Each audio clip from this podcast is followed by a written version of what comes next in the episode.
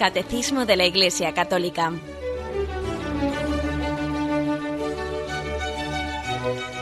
Un programa dirigido por Monseñor José Ignacio Munilla, Obispo de San Sebastián.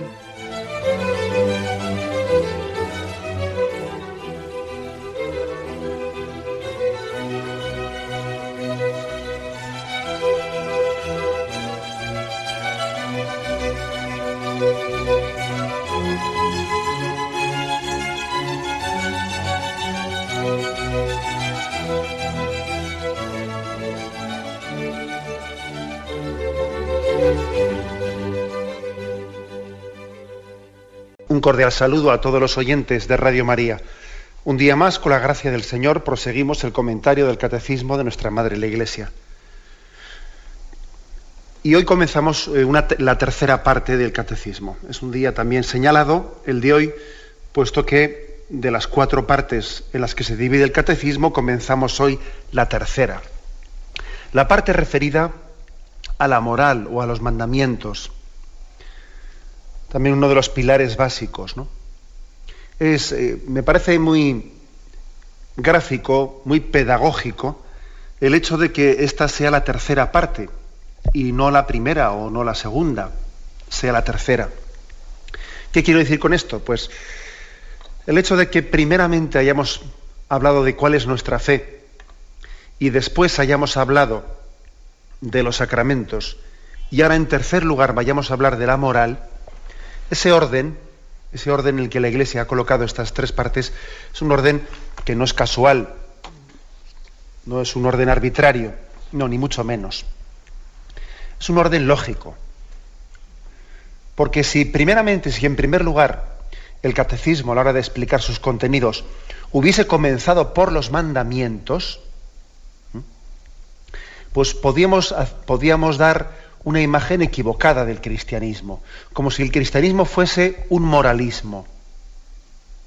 Hay muchas personas que tienen esa imagen del cristianismo, que es un mor- moralismo, un conjunto de mandamientos y de prohibiciones. Hay muchas personas para las cuales el concepto así más familiar que le resulta del cristianismo, pues es haz esto, haz lo otro, no hagas esto, no tal o no cual, ¿no? Eh, casi identifican religión ¿eh? o cristianismo, bueno, pues con una serie de preceptos, de prescripciones, de compromisos a los que uno eh, se, se está comprometiendo, ¿no? Bueno, pues la verdad es que no es así, en absoluto es así. Primeramente se presenta la figura de Jesucristo, primeramente se habla de la bondad de Dios Padre, que luego se manifiesta en Jesucristo, se revela en Jesucristo esa bondad. Y ese gran ideal, ese gran ideal de lo que es nuestro credo, el amor de Dios revelado, que ese es el credo, en un segundo paso se nos ofrece como vida para nosotros, y esos son los sacramentos. El gran amor de Dios, el gran don de Dios que se proclama en el credo, qué grande es Dios, qué bueno es Dios, en la segunda parte del- del catecismo, se nos ofrece como vida, alimento para nosotros, que es la liturgia, los sacramentos. Claro, ¿de qué serviría el credo sin los sacramentos?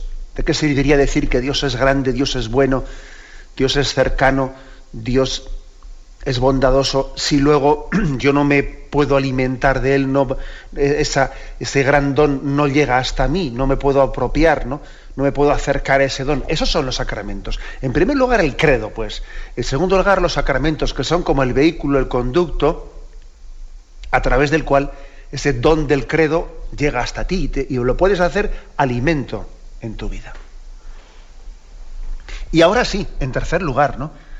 Ahora sí, en tercer lugar, hablamos ya de los mandamientos, de la vida moral, porque es que es la consecuencia, el estilo de vida consecuente de quien se ha, encontrado con Jesucristo, se ha alimentado de Él y ha hecho de Jesucristo su vida.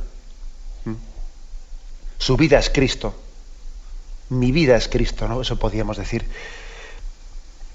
Bueno, pues es hermosísimo ver también qué título le ha puesto el Catecismo de la Iglesia Católica a esta tercera parte, a la de los mandamientos, a la de la moral. Le ha puesto un título que es este, un título muy paulino, La vida en Cristo, mi vida es Cristo, la vida en Cristo, es decir, el estilo de vida propio de quien es seguidor de Jesucristo. Decíamos en el catecismo, ¿no? En aquel catecismo de preguntas y respuestas que aprendimos, ¿eres cristiano? Soy cristiano por la gracia de Dios. ¿Qué quiere decir cristiano? Cristiano quiere decir discípulo de Cristo. ¿Quién es un buen cristiano? El que cree en la doctrina de Cristo y la practica. Lógicamente, pues eh, quien sigue a Jesucristo no únicamente le sigue a un nivel teórico, ¿no? sino que ese seguimiento es un seguimiento que se, hace, se traduce en su vida. ¿Mm? Se traduce en la vida. La diferencia entre el cristianismo y otras filosofías, ¿eh? otras filosofías, es que uno puede profesar ciertas filosofías y eso tiene que ver poco con su vida concreta y diaria. Pues uno es un, aficionado a la astrofísica, es un aficionado a determinadas cosas, ¿no? Y tiene pero eso no quiere decir que después eso transforme su vida. Eso no quiere decir que después eso empape su existencia y configure su, vida familiar, su relación con los hijos, su, pues, su relación con el trabajo, con la sexualidad, con muchísimas cosas, ¿no? No, pero claro, eso, eso es muy distinto a lo, que es, eh, a lo que es el seguimiento a Jesucristo. Seguir a Jesucristo para nosotros es, no es profesar unas determinadas teorías, ¿eh? pues una especie de enunciados enunciados más o menos conceptuales, no teóricos. No, no. Seguir a Jesucristo es adherirnos a su persona,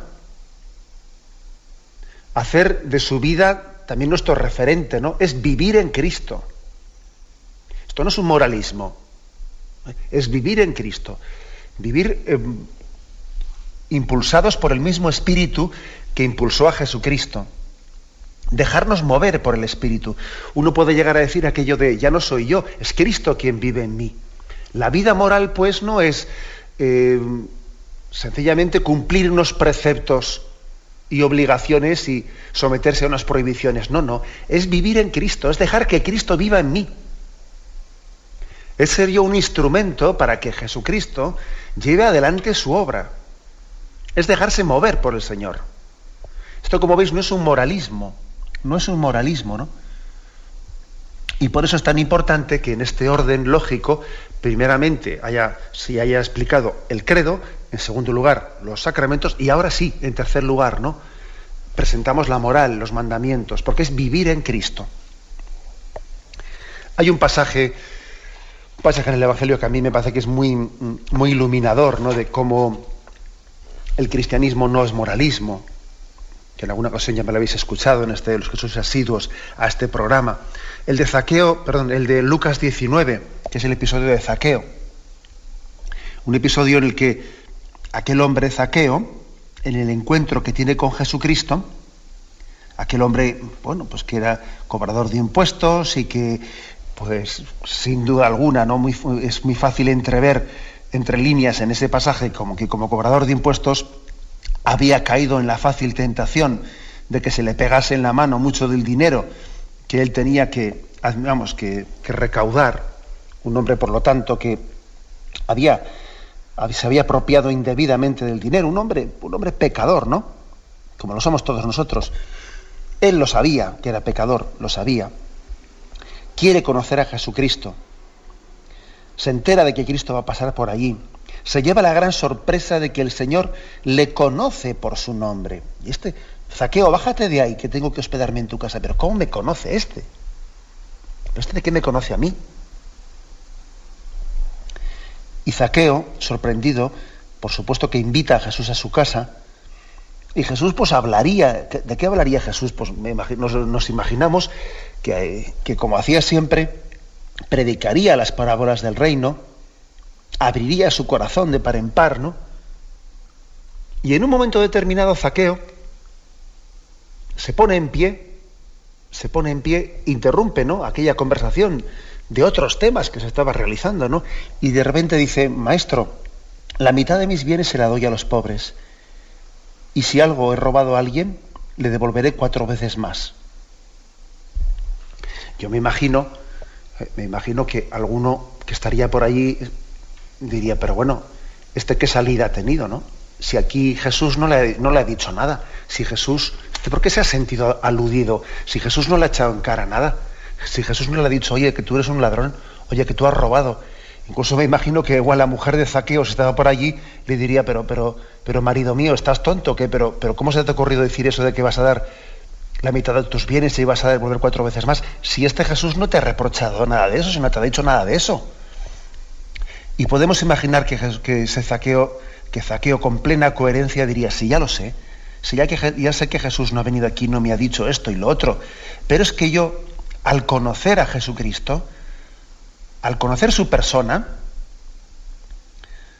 al ver su predicación, he entendido, he entendido que mi vida debe de cambiar. Es decir, la conversión cristiana es la, es la conversión cristiana, es la comprensión de que nuestra vida debe de cambiar desde el conocimiento de Jesucristo.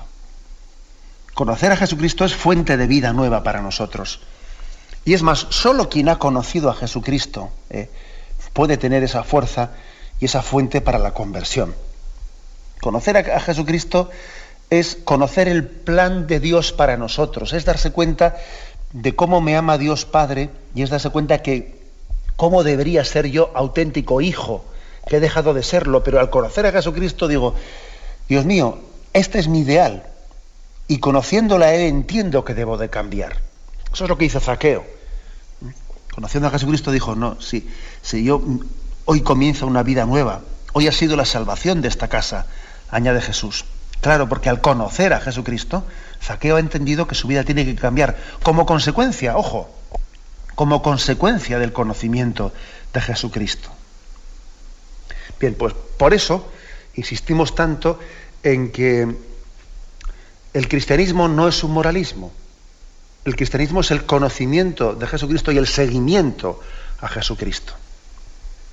Primero eh, el credo, luego los mandamientos, perdón, luego los sacramentos y luego los mandamientos, ¿no? La moral, ese estilo de vida de quien sigue a Jesucristo. Bueno, pues el, catecismo introduce, eh, introduce esto que estoy diciendo en este primer punto, que es el 1691, de esta forma.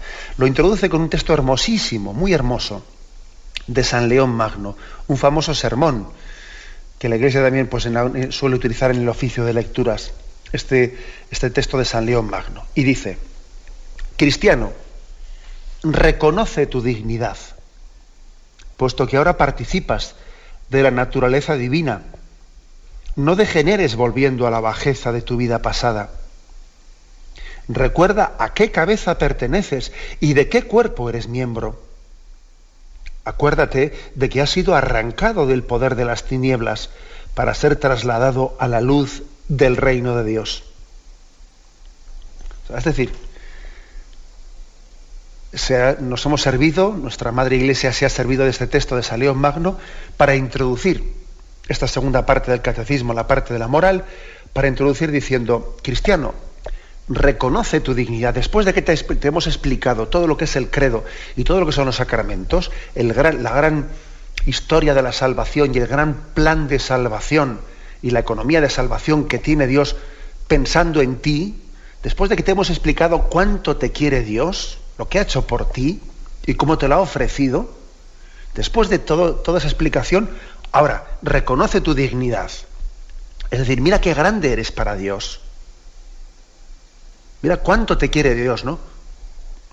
Y ahora, puesto que participas de esa naturaleza divina, porque Él te la ha ofrecido, Él te ha hecho hijo en el Hijo,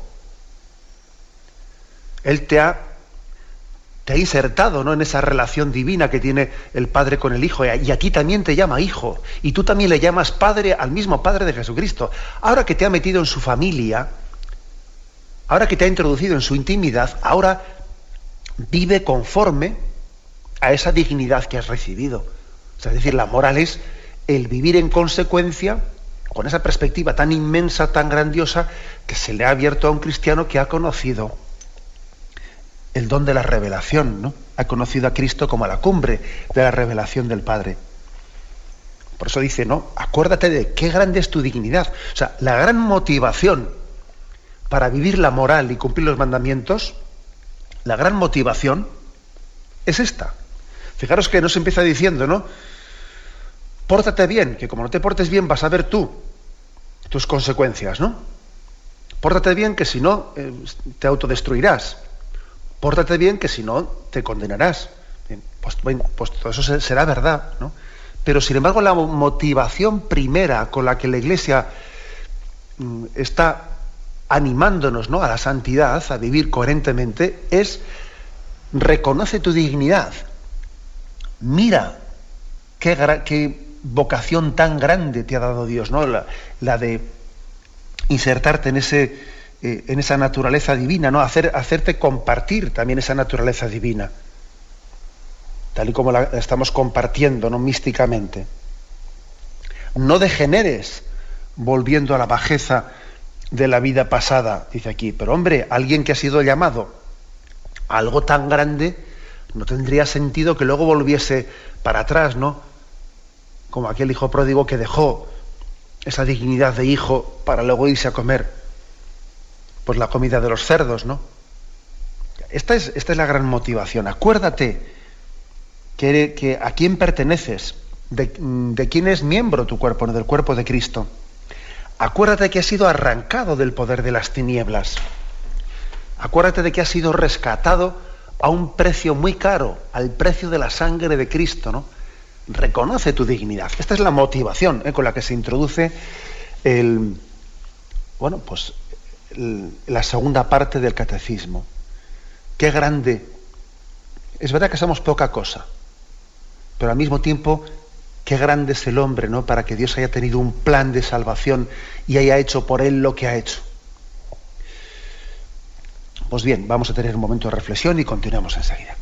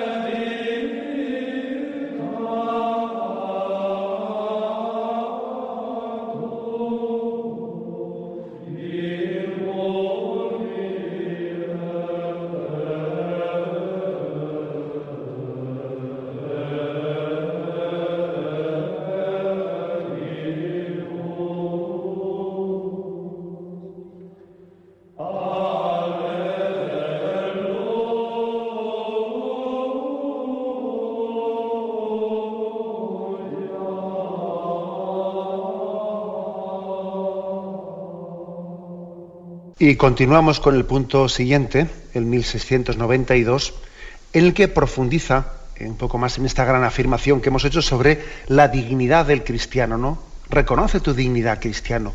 Mira qué grande eres para Dios.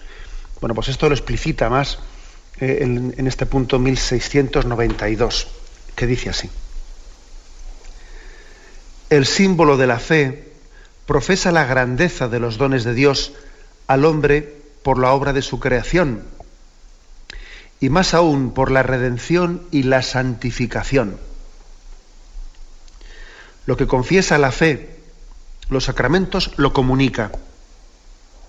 Por los sacramentos que les han dado renacer, los cristianos han llegado a ser hijos de Dios, partícipes de la naturaleza divina. Los cristianos, reconociendo en la fe su nueva dignidad, son llamados a llevar en adelante una vida digna del Evangelio de Cristo. por los sacramentos y la oración reciben la gracia de Cristo y los dones de su Espíritu, que les capacitan para ello. Vamos a ver aquí, como veis, es insistir un poco más en lo anterior. Aquí hay un, hay un adagio hay que dice, ¿no? Operare sequitur esse, eso dice un adagio latino. El, el hacer sigue al ser.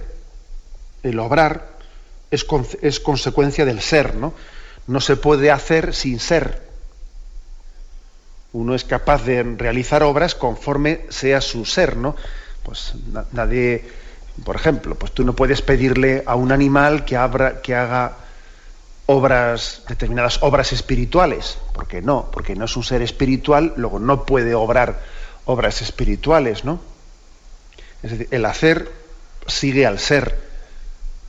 Bueno, pues eso también, este, este adagio latino, lo aplicamos ¿no? a lo que es ahora mismo, pues esto que se está aquí explicando, y se nos dice, oye, si tú eres hijo de Dios, si tú has sido redimido por Cristo, si tú has sido rescatado por su sangre, si tú eres hijo, hijo de Dios, lo lógico es que tus obras sean conforme a tu condición.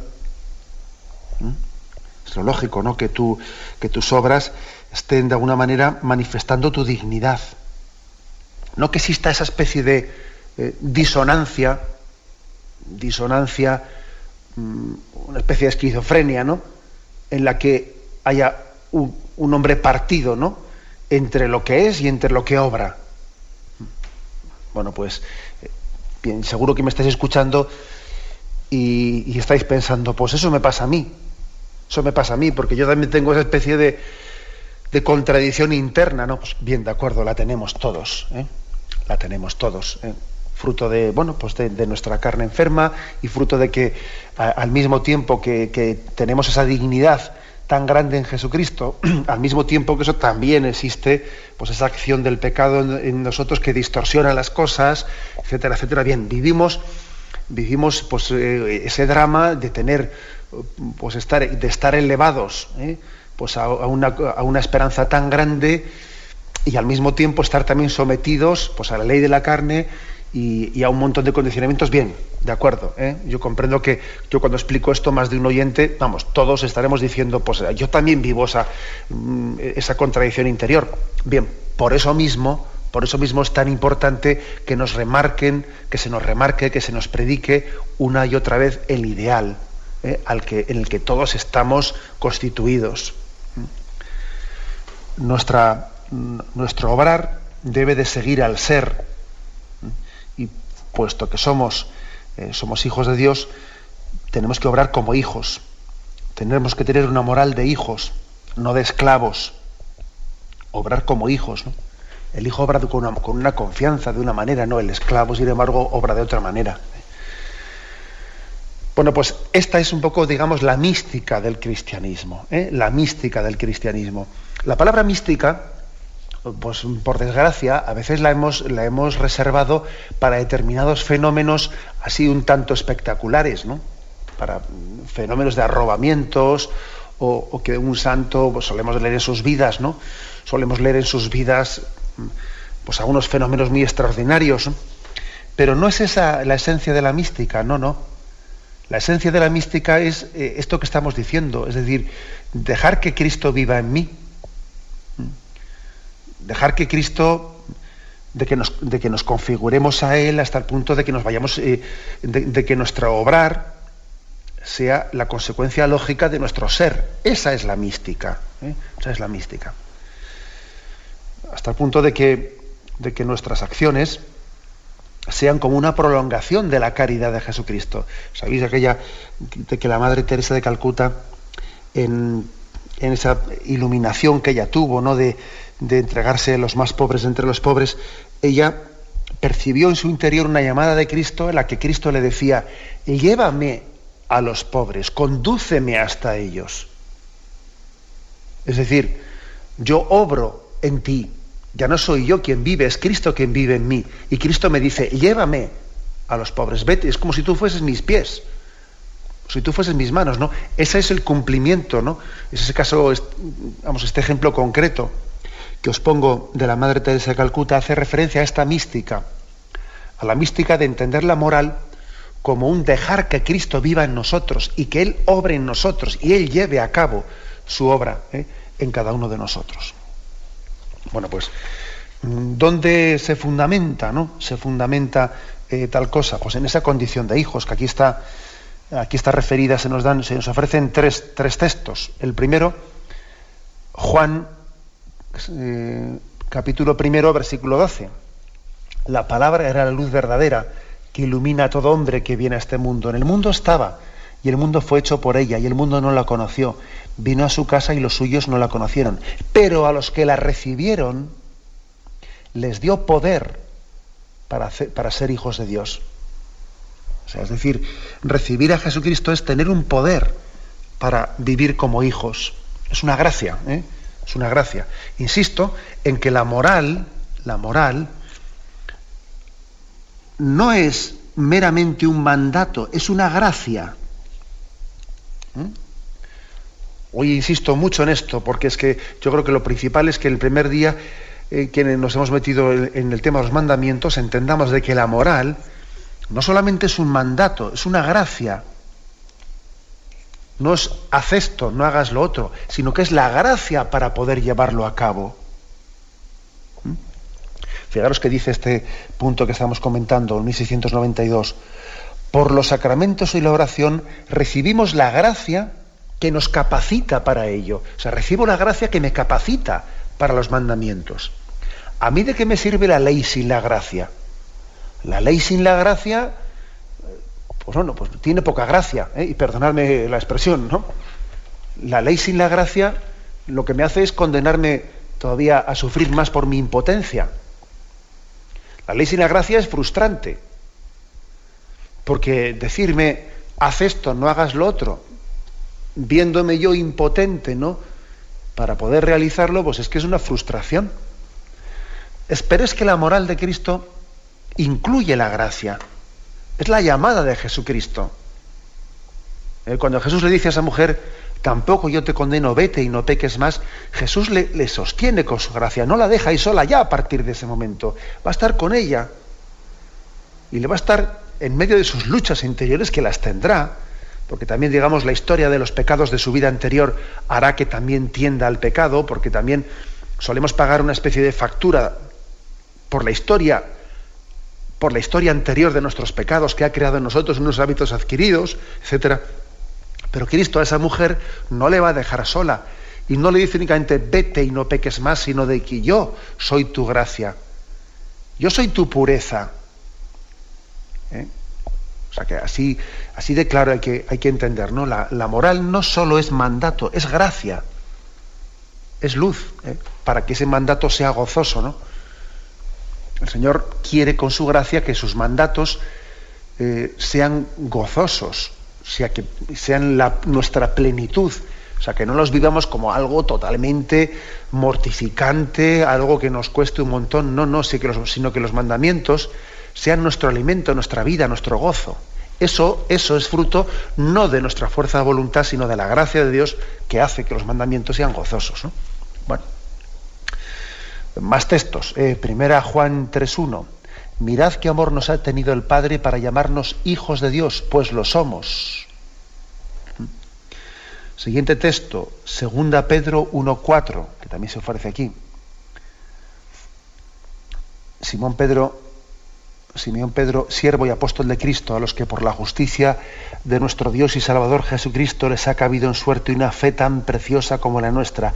A vosotros gracia y paz abundantes por el conocimiento de nuestro Señor, pues su divino poder nos ha concedido cuanto se refiere a la vida y a la piedad, mediante el conocimiento perfecto del que nos ha llamado por su propia gloria y virtud, por medio de las cuales nos ha sido concedidas las preciosas y sublimes promesas, para que por ellas os hicierais partícipes de la naturaleza divina, huyendo de la corrupción que hay en el mundo por la concupiscencia. Por esta razón, poned el mayor empeño en añadir a la fe virtud, a la virtud conocimiento, al conocimiento la templanza, a la templanza a la tenacidad, a la tenacidad a la piedad, y a la piedad el amor fraterno. Y al amor fraterno la caridad. O sea, es decir, aquí, otra vez más, otro texto en el que se ve claramente que la moral se fundamenta en que Dios nos ha hecho partícipes de la naturaleza divina. Luego, si nos ha hecho partícipes de esa naturaleza divina, pues tenemos que huir de la corrupción y poner el mayor empeño, el mayor ahínco en, ir conjugando todas esas virtudes de fe, eh, templanza, tenacidad, piedad, amor fraterno que dice aquí. O sea, la motivación. Acordaros, por ejemplo, de aquel texto de San Pablo en el que motiva la virtud de la pureza por el hecho de que seamos templos de Dios. Dice, ¿no sabéis que sois templos de Dios y que el Espíritu Santo habita en vosotros? Vivid pues en pureza. O sea, fijaros cómo la moral es motivada desde la fe. La, la, motivación de la moral es que tú eres templo del Espíritu Santo, ¿no? O sea, una vez más, la dignidad a la que, tan grande a la que hemos sido llamados es la fuente, ¿eh? la motivación última eh, de la moral. Esto es algo que se, se remarca aquí con mucha, eh, con mucha fuerza, con mucha fuerza. Se está aquí insistiendo, en lo que hemos dicho al principio, de que gracias a los sacramentos y a la oración, ese gran ideal que confesamos, pues es una vida ofrecida para nosotros, no es únicamente un ideal hermoso, sino un ideal cercano, un ideal alcanzable. Claro, sin los sacramentos y sin la oración, el credo sería muy bonito, sí, sí, muy bonito, muy hermoso, ¿eh? pero inalcanzable gracias a la oración y los sacramentos, no solo, es, no es bello, es que es bueno para mí, es alcanzable para mí, ¿eh? está dirigido a mí. Pues perdonad que sea tan insistente, ¿no? En que después del credo vienen los sacramentos para que esa gracia dirigida a mí, pues me permita vivir los mandamientos y me, y me permita vivir con una vida coherente. Bien, tenemos un momento de reflexión y continuaremos enseguida.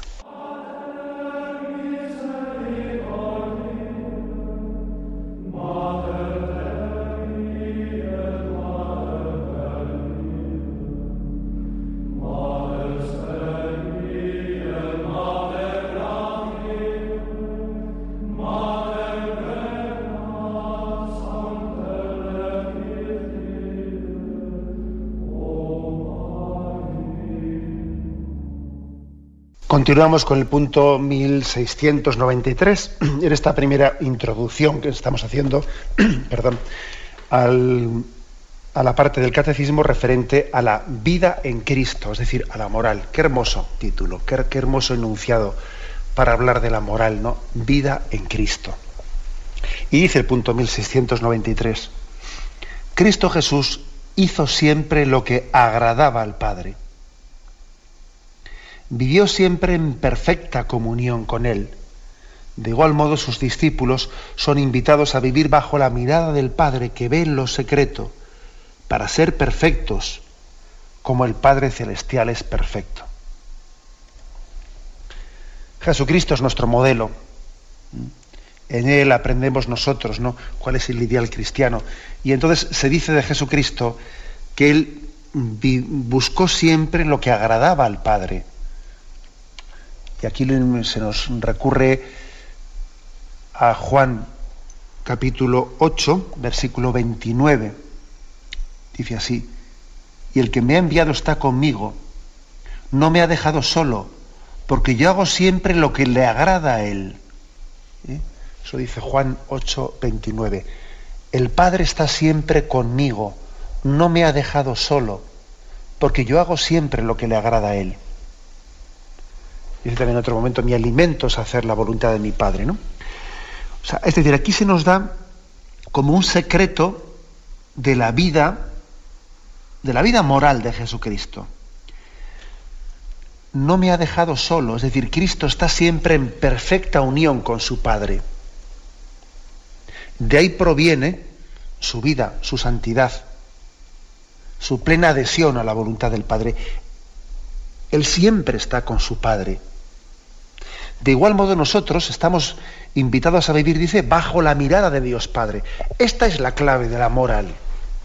La clave de la moral está en que en vivir en presencia de Dios.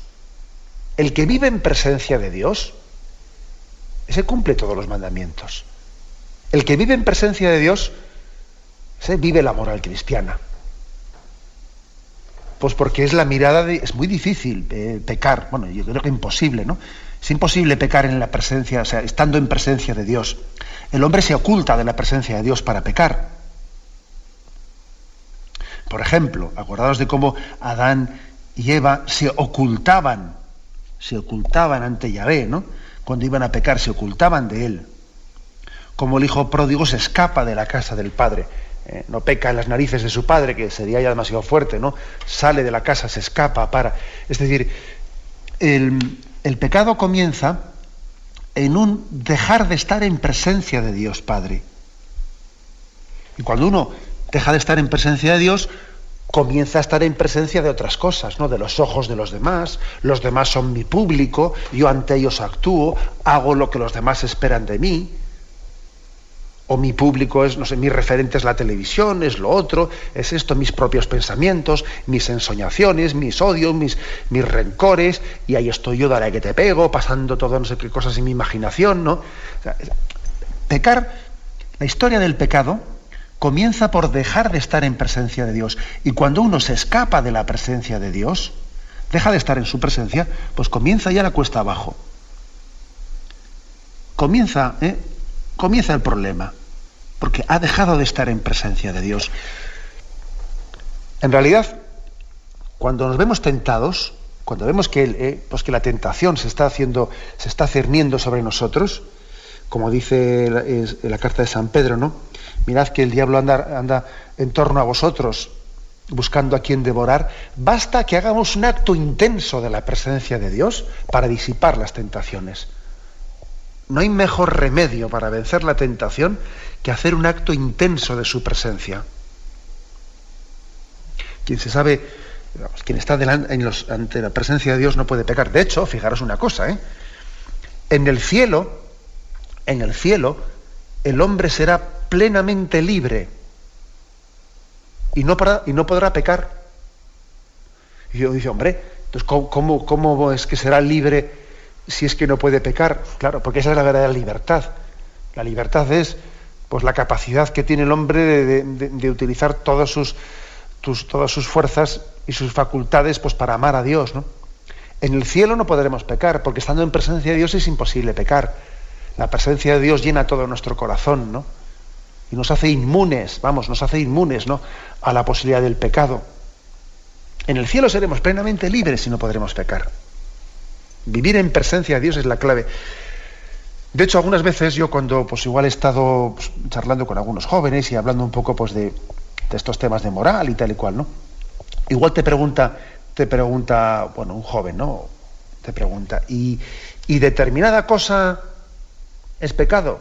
¿Esto por, qué es pecado? ¿Por qué es tal? ¿Por qué es cual? Yo a veces les, les he hecho la siguiente pregunta. ¿Eso lo harías tú delante de tu madre? Eso que tú estás discutiéndome a mí si es pecado o no es pecado, ¿lo harías tú delante de tu madre? Y él dice, hombre, ¿cómo dices eso? Hombre, delante de mi madre no lo voy a hacer.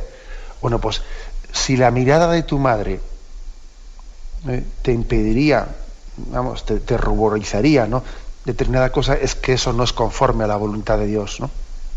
si, la mirada de nuestra madre, que para nosotros es siempre pues, un referente, ¿no? un referente de, bondad y de, pureza ¿no? Y, de, búsqueda de la voluntad de Dios, hace incompatible una, acción determinada, es que eso no es voluntad, eso es contrario a la voluntad de Dios y es contrario a la moral cristiana. Apliquemos este principio, esto que, este ejemplo que he puesto yo de la mirada de la madre a la mirada de Dios.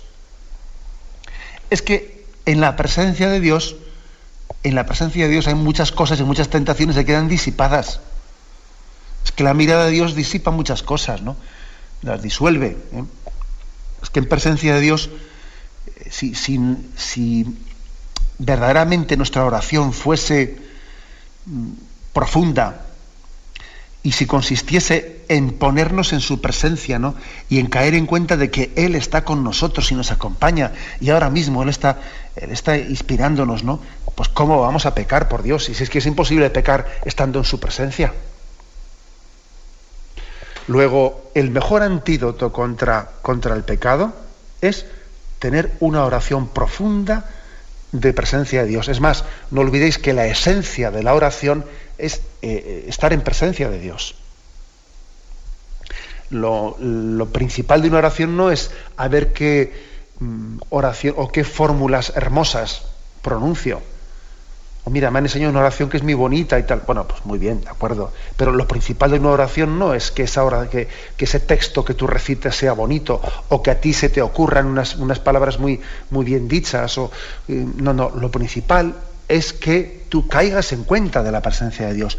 Lo principal de la oración es caer en cuenta delante de quién estoy y con quién hablo.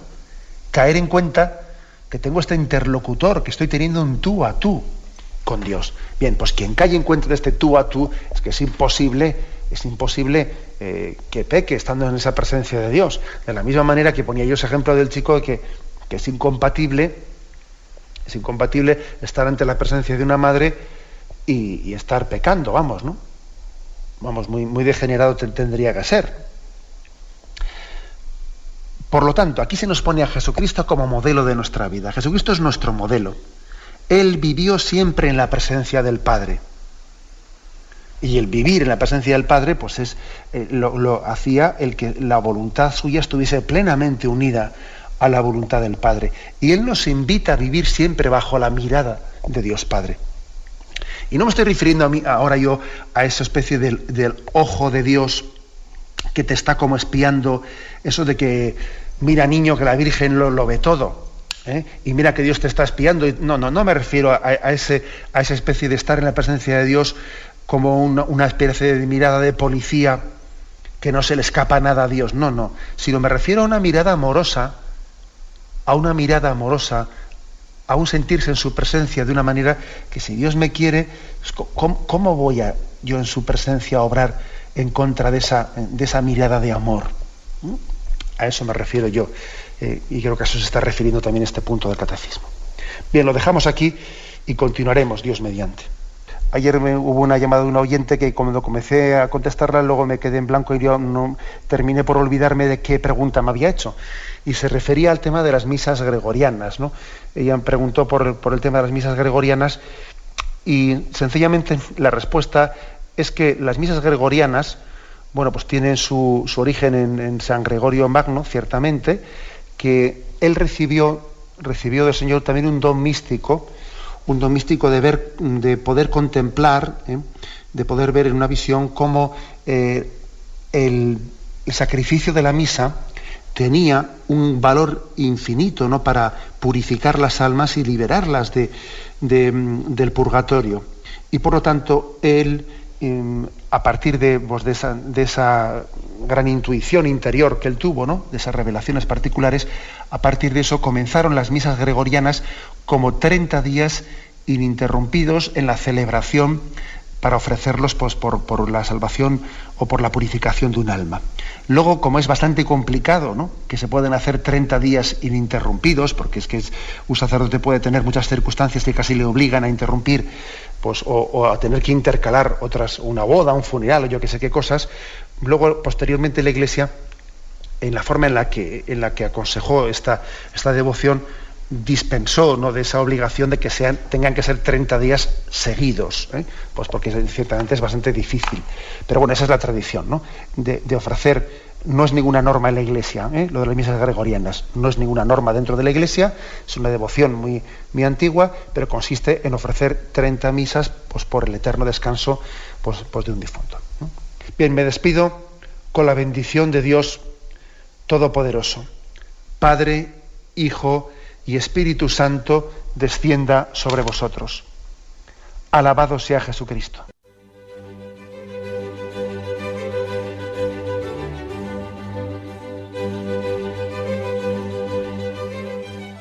Finaliza el Catecismo de la Iglesia Católica, un programa dirigido por Monseñor José Ignacio Munilla, obispo de San Sebastián.